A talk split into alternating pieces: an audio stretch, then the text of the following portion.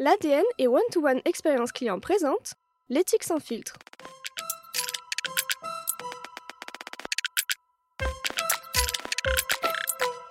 Bonjour à toutes et à tous et bienvenue dans l'éthique sans filtre, le podcast qui s'intéresse à l'intelligence artificielle et à la data sous l'angle de l'entreprise. Je suis Guillaume Ledy et j'ai le plaisir et l'honneur de vous accompagner tout au long de ce podcast. Un podcast qui est né d'une volonté donc de démystifier les sujets liés à l'intelligence artificielle et à la data, des thématiques qui évidemment émergent de plus en plus au sein de nos entreprises avec une accélération ces derniers mois. Le développement des IA dites génératives et le déploiement de chat GPT vers le grand public ont donné une nouvelle accélération à ce champ de recherche qu'est l'intelligence artificielle et qui impacte aujourd'hui tous les secteurs de l'économie. Il apparaît donc urgent de se poser pour réfléchir à ce que l'usage de l'IA au quotidien implique. Alors, loin de nous l'idée de tout analyser comme les prémices d'une dystopie à la Black Mirror, mais pour que cette technologie ait un impact le plus positif possible, peut-être serait-il temps d'y inclure de l'éthique. Alors, si j'en crois le Larousse, l'éthique, c'est ce qui concerne la morale. Une définition pas franchement satisfaisante. Je me suis donc replongé dans, dans mes vieux cours de philo et j'ai réussi à déterrer un certain Aristote qui, dans son éthique à Nicomaque, conçoit l'éthique comme une nécessité individuelle permettant d'atteindre le bonheur par le prisme de la vertu mais aussi comme un impératif collectif nécessaire pour concourir à une société plus équitable. Voilà qui correspond un peu mieux à ce dont on parle quand on veut répondre à la question de savoir si l'intelligence artificielle peut suivre des règles éthiques. Et ça tombe bien puisque c'est justement l'interrogation qui va guider notre conversation du jour.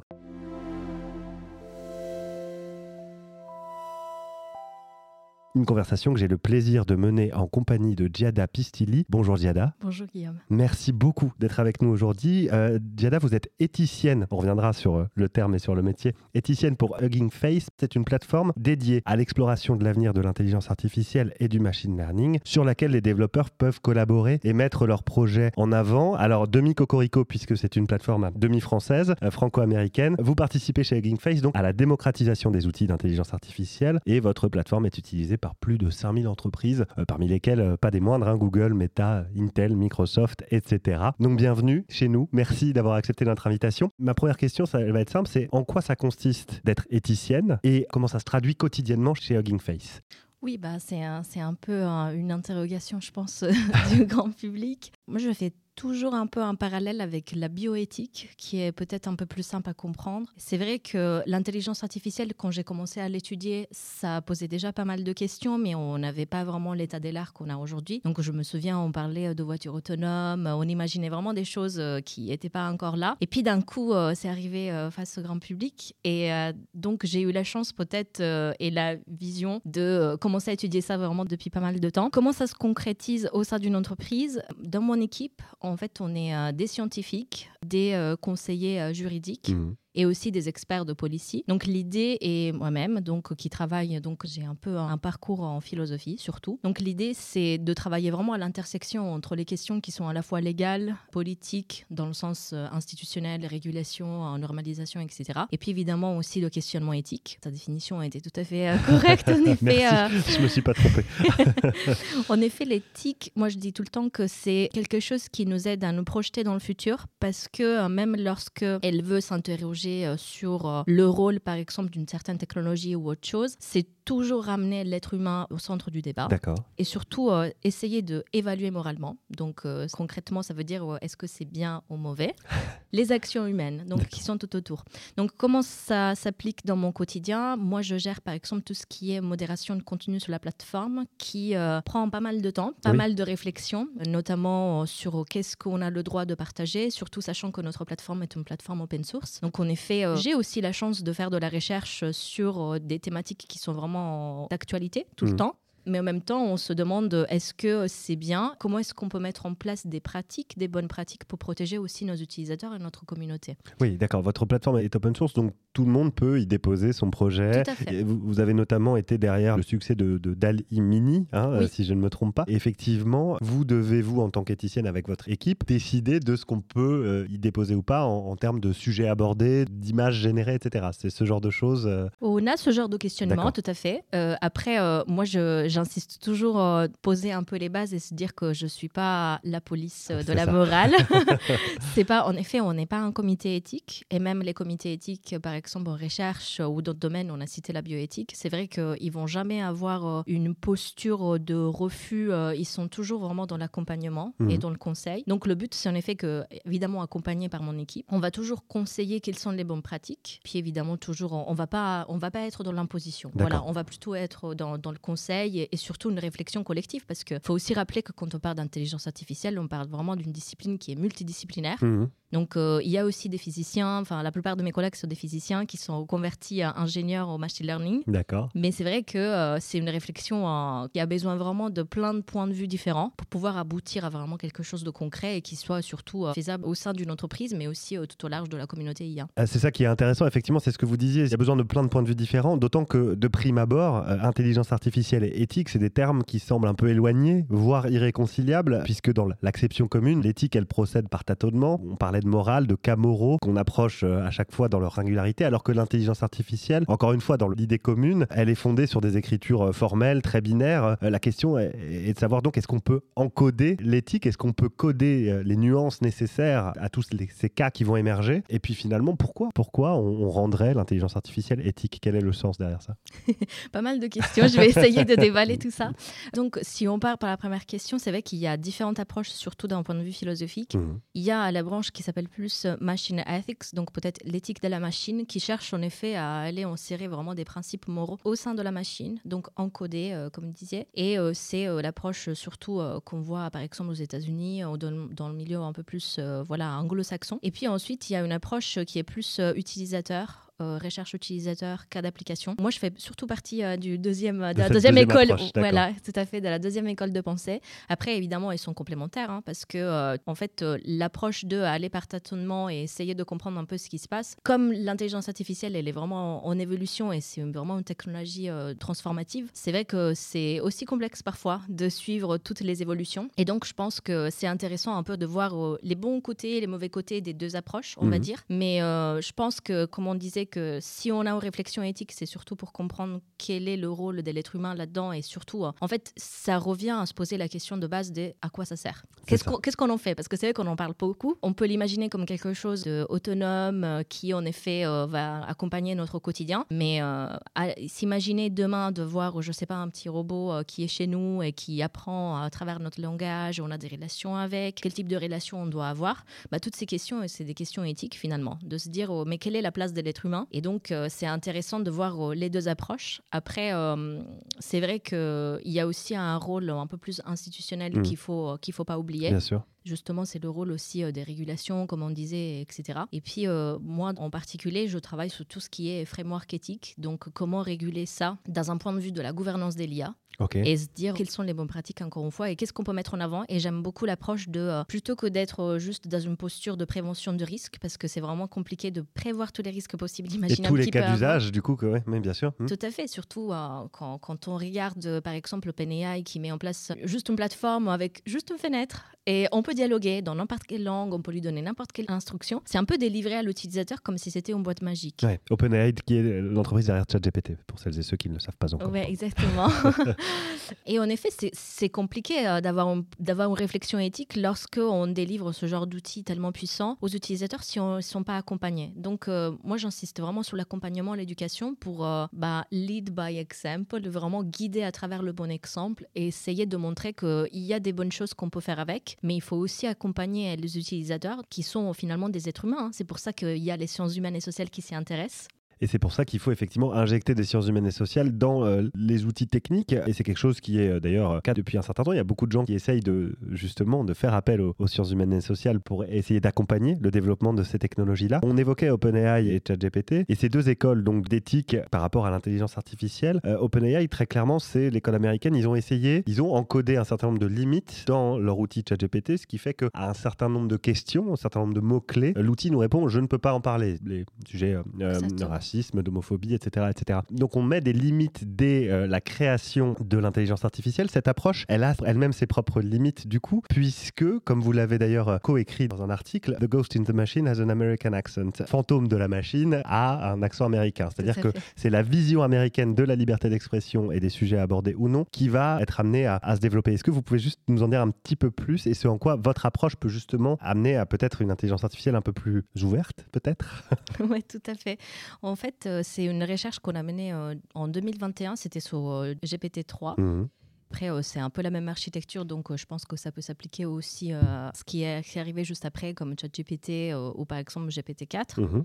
L'idée, c'est en effet d'aller chercher et évaluer, par exemple, un modèle d'intelligence artificielle aussi basé sur sa propre langue. Donc là où c'est intéressant d'avoir une réflexion, je pense, euh, un peu moins anglo-saxonne, justement, c'est de se dire qu'il y a une dominance, vraiment une prédominance très forte de la langue anglaise. Et l'étude qu'on a menée avec mes co-auteurs, c'était en effet de remarquer qu'à travers le langage, nous, on est aussi porteurs de valeurs. Bien sûr. Et en effet, euh, même lorsqu'on interrogeait euh, GPT-3 en langue anglaise, mais en venant d'un bagage culturel qui n'était pas américain, en fait, cette intelligence artificielle nous répondait en nous délivrant en effet des valeurs américaines. La conclusion qu'on en a tirée de tout ça, c'est que si on veut faire un modèle qui soit universalisable, donc qui s'applique en effet à n'importe quelle culture, n'importe quelle langue, comme on disait, cette boîte magique à laquelle on peut juste interroger et lui demander de faire tout et n'importe quoi, ça risque de devenir un peu dangereux si ça devient vraiment porteur de valeurs qui ne sont pas les nôtres. Mhm. Et surtout, euh, il n'y a pas vraiment de fenêtre de débat parce que on se dit, oh oui, la machine, elle apprend à travers nos interactions. C'est d'autant plus vrai, en effet, avec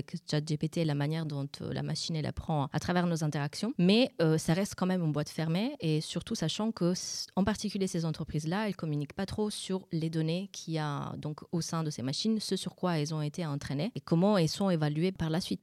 Alors ça, effectivement, c'est une notion importante, c'est-à-dire que celle de la transparence à donner dans le développement même de ces intelligences artificielles. On sait que OpenAI, euh, son nom l'indique, était open source à ses origines, et puis dès qu'une opportunité de marché est apparue, on a fermé un petit peu les et on ne sait plus, on ne peut plus auditer le code qui est euh, derrière la création de, de ChatGPT. Est-ce que ça, pour le coup, vous, je sais que c'est ce que vous promouvez, mais pourquoi l'open source, du coup, est importante? Quels sont les fondements de ce concept et en quoi ça rejoint justement cette notion d'éthique? Bah, c'est intéressant parce que l'open source, bah, déjà, comme on disait, dans un souci de transparence, ça permet aussi quelque chose qui est primordial dans les sciences, euh, sciences dures et même pas dures, si on veut dire, même les sciences sociales et humaines, c'est le côté euh, et un peu la valeur de la reproducibilité. Est-ce qu'on peut être en capacité de reproduire les mêmes résultats Est-ce qu'on peut être en capacité d'aller inspecter, par exemple, les données? On n'en a pas longuement discuté, mais en effet, c'est important. Moi, je fais toujours la distinction entre la phase de développement et la phase de déploiement. C'est ça. Et en effet, on peut avoir deux visions et deux réflexions éthiques, parce que dans la phase de développement, en effet, lorsqu'on va chercher ces données sur lesquelles on va entraîner notre modèle d'intelligence artificielle, déjà, on fait un choix ce qui peut être souvent un choix éthique et un, et un choix social de surreprésentation ou sous-représentation de certaines populations. On a nommé euh, la question de la langue, mais on peut euh, les- le, le cas et la problématique autour des biais, elle est très débattue aussi en li- littérature, pratiquement dans toutes les disciplines qui touchent un peu euh, à l'intelligence artificielle. Mhm. Alors bien sûr, il faut, faut peut-être, pardon, je vous coupe dans votre développement, mais il faut peut-être qu'on s'arrête un peu sur cette notion de biais, euh, B-I-A-I-S. Quoi ça consiste et en quoi justement les biais de celles et ceux qui développent ces, ces technologies peuvent avoir un impact sur la façon dont elles les utilisent. Tout à fait. En fait, ce qu'il faut comprendre, c'est que quand on développe un modèle d'intelligence artificielle, comme je disais, euh, on fait un choix d'un dataset, ce Mhm. sont donc ces données d'entraînement, et il faut se l'imaginer comme si c'était vraiment une photographie d'un moment précis, d'une population précise, euh, qui est souvent présente sur Internet, parce que ce sont les données qui sont à disposition. Et donc, c'est un temps figé dans le temps et dans l'espace d'une représentation spécifique. Voilà, là, on a parlé de la langue anglaise, ça peut être aussi d'autres populations, mais en général, c'est ce qui se passe sur Internet. Mhm. Donc, il y a pas mal d'a priori. Déjà, l'a priori de est-ce que toutes les connaissances sont sur Internet? Bah, Je pense que on- on- bah, à chaque fois que je dois chercher quelque chose, je, euh, je retourne toujours sur mes livres. Donc déjà, la réponse, c'est non. Et surtout, en effet, euh, comment est-ce qu'on peut universaliser Mm. et avoir une représentation qui soit aussi complète et, et juste, j'ai aussi envie de dire, de ce qui représente l'humanité? Donc là, il y a des choix. Et ce sont des choix vraiment déterminés par euh, souvent le temps de Ouais. développement, parce qu'il ne faut pas oublier aussi que pour développer et entraîner ces modèles, euh, bah, il faut énormément de puissance de calcul. Énormément, c'est extrêmement coûteux en termes énergétiques aussi. Mhm. Donc, euh, souvent, il faut aller assez vite et aussi à- à essayer de rattraper un peu à gauche, à droite ce qu'il y a disponible. D'accord. Donc, euh, à cause de cette condition, j'ai envie de dire, qui fait aujourd'hui le machine learning, c'est vrai qu'il euh, y a des choix qui sont faits et donc, euh, suivant ce choix, bah, on va forcément laisser de côté quelqu'un ou quelque chose. Ça peut être des représentations de certaines populations, de certaines postures, de certaines idéologies. Donc, c'est extrêmement compliqué de débiaiser un modèle d'intelligence artificielle, même si évidemment il y a énormément d'efforts qui se font et de côté de la recherche industrielle et de la recherche académique. Mais c'est un sujet qui, moi je pense, va nous occuper énormément de temps. Après, moi j'ai quelques solutions, mais peut-être on, va, pas en parler tout de suite.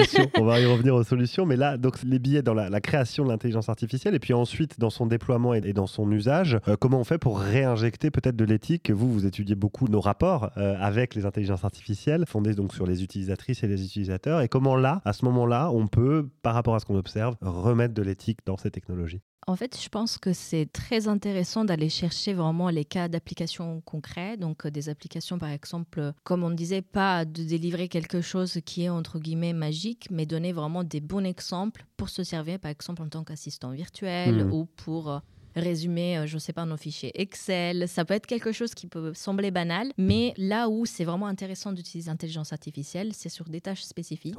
Et c'est vraiment contextualisé et encadré. Et surtout, il faut sortir un peu de cette posture de remplacement aussi et de le limiter vraiment comme un instrument au service de l'être humain qui va nous accompagner dans nos tâches voilà, qui peuvent être chronophages, mais là où ça va être intéressant. Et comment réappliquer un peu de l'éthique ou en tout cas réavoir une réflexion éthique autour de ça Moi, je pense qu'il y a pas mal d'outils déjà qui sont utilisés par exemple par la recherche utilisateur. Mhm. Comme euh, moi, j'ai mené pas mal de focus group, donc qui sont en effet, euh, ça fait partie un peu euh, des démarches en design qu'il y a déjà même en software, même quand on veut développer des logiciels. Et c'est là où j'invite vraiment les développeurs euh, et les ingénieurs en intelligence artificielle à aller auprès et au contact des utilisateurs, pour voir comment ils s'en servent et aussi aller hmm. regarder euh, quels sont euh, des, des, risques qu'il peut avoir ou des fragilités de la part des utilisateurs pour aller corriger la machine.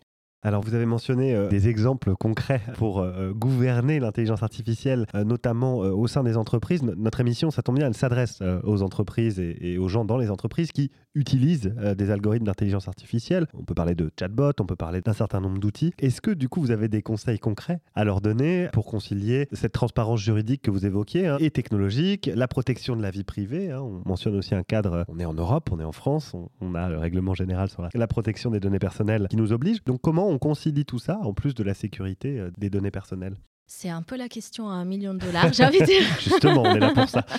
je pense que c'est intéressant déjà de s'attaquer à des problèmes spécifiques pour essayer de réguler. Après, quand on veut prendre un peu du recul, on est fait parler de la gouvernance des l'IA. C'est vrai que bah, juste dernièrement, au sein de Hugging Face, j'ai travaillé avec euh, des collègues, avec mon équipe, sur euh, un papier de recherche qui cherche en effet à établir un peu des bonnes pratiques sur comment réguler euh, l'intelligence artificielle. Et ce qu'on raconte dans le papier, c'est de dire que si on met à travailler des personnes qui ont un peu un, parcours philosophique ou en démarche éthique auprès de euh, conseillers juridiques et aussi des scientifiques, il peut avoir une collaboration étroite et très intéressante parmi euh, différents éléments, comme par exemple l'écriture d'une charte éthique pour réguler par exemple un projet spécifique, mhm. une licence d'utilisation où là ça va être intéressant en effet de limiter euh, par exemple des cas qui peuvent être problématiques, et aussi est très important la documentation technique. On a parlé de transparence, on a parlé de reproducibilité. Bah, si on est à connaissance en effet de combien de GPU on a besoin, sur quel type de données ça a été entraîné, ce sont toutes des informations intéressantes qui, si elles sont guidées donc par des valeurs qui ont été euh, en amont posées par un encadrement éthique. Mhm. Ça permet vraiment de prendre de la hauteur et d'analyser vraiment le contexte, de prendre en considération encore une fois les utilisateurs et essayer de rapprocher cette pipeline dont on parlait, donc entre le développement et le déploiement. D'accord. La mise en place de, ces outils-là, à votre sens, suffit pour l'instant en tout cas à euh, gérer justement le déploiement et l'usage de ces outils au sein des entreprises à l'heure actuelle, à l'heure où on se parle Ou est-ce qu'il faudrait peut-être aller un peu plus loin?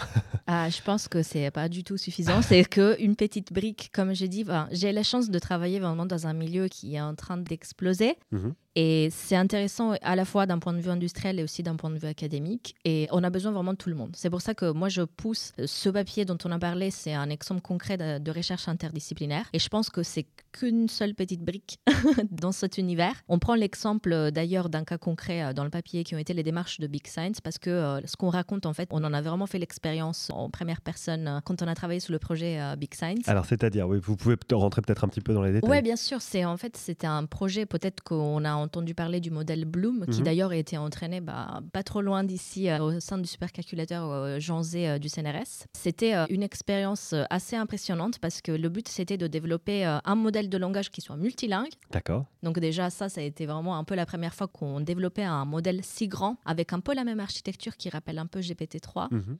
mais qui soit vraiment multilingue et qui prennent un peu en considération surtout les langues minoritaires, donc qui sont pas souvent représentées en revenant sur la question des biais, non Bien sûr, bien sûr. qui sont pas souvent représentés dans ce milieu, et d'avoir vraiment une démarche qui soit à la fois de réflexion éthique, de compliance, donc de conformité éthique, légale et aussi technique. Et donc c'est là où, euh, avec mes co-auteurs, on en fait l'expérience, parce que moi j'ai rédigé la charte éthique du projet. D'accord.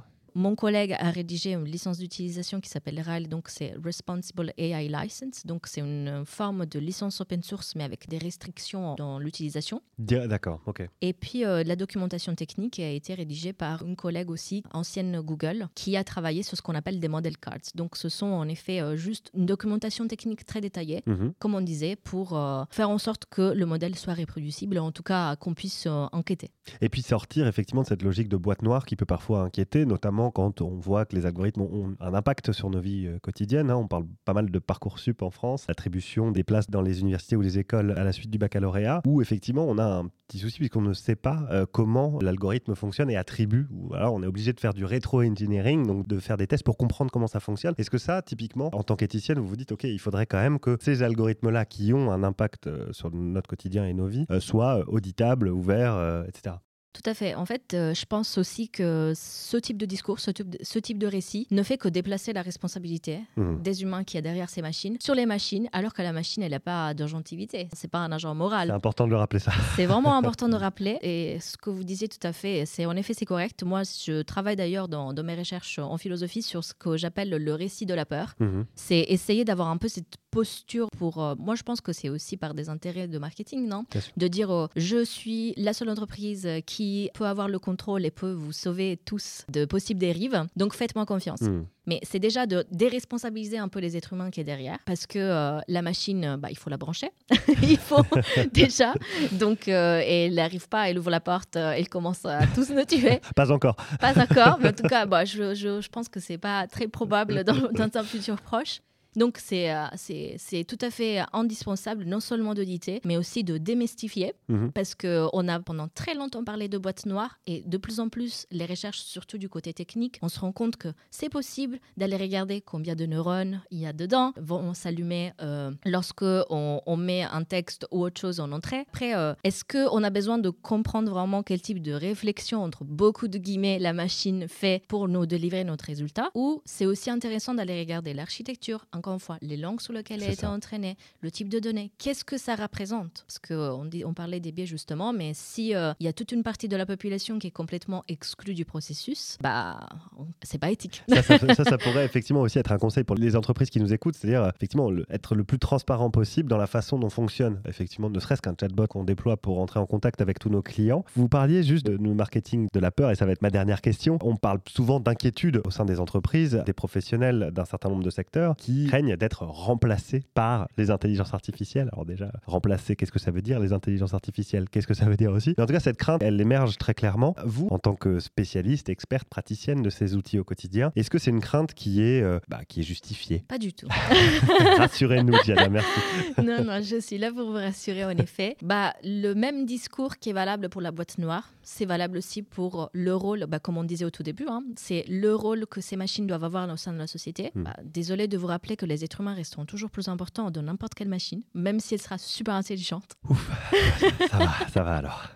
Et donc, euh, si il va avoir en effet un remplacement, par exemple, dans le milieu du travail, bah, ça, ça va être aussi de la responsabilité des institutions et des personnes qui gèrent tout ça, parce qu'encore une fois, elle n'est pas dotée d'autonomie. Mhm. Donc, si on fait le choix humain, social et politique de remplacer par exemple un certain métier avec autre chose, bah, c'est une responsabilité humaine. Et donc c'est vrai que je ne vais pas vous mentir, hein, je ne vais pas dire que tout va rester pareil. Mhm. On disait que c'est une technologie transformative. Moi je pense qu'il va y avoir pas mal d'emplois qui vont être transformés. Il va falloir accompagner ces individus-là. Il va falloir vraiment être présent, démystifier encore une fois et accompagner euh, au sein de ce changement parce que euh, de la même manière qu'on a vu avant un peu des ordinateurs au début, bah, il y a une, énormément une explosion de nouveaux métiers qui sont créés. Probablement qu'il va y avoir des nouveaux métiers, mais il ne faut pas abandonner justement toutes ces grosses parties de la population qui est inquiète, qui est même peut-être vulnérable, Mhm. et juste rappeler que, encore une fois, les êtres humains, ils sont plus importants que tout.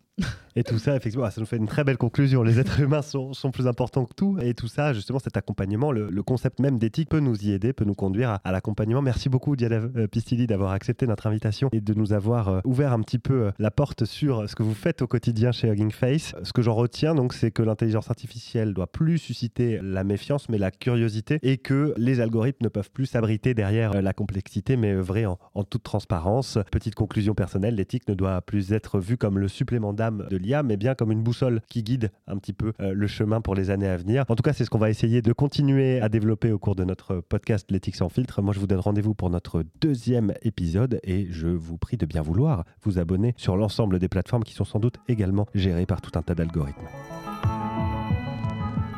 One-to-One Expérience Client, l'événement incontournable pour les décideurs du marketing client, de l'acquisition et de la data IA.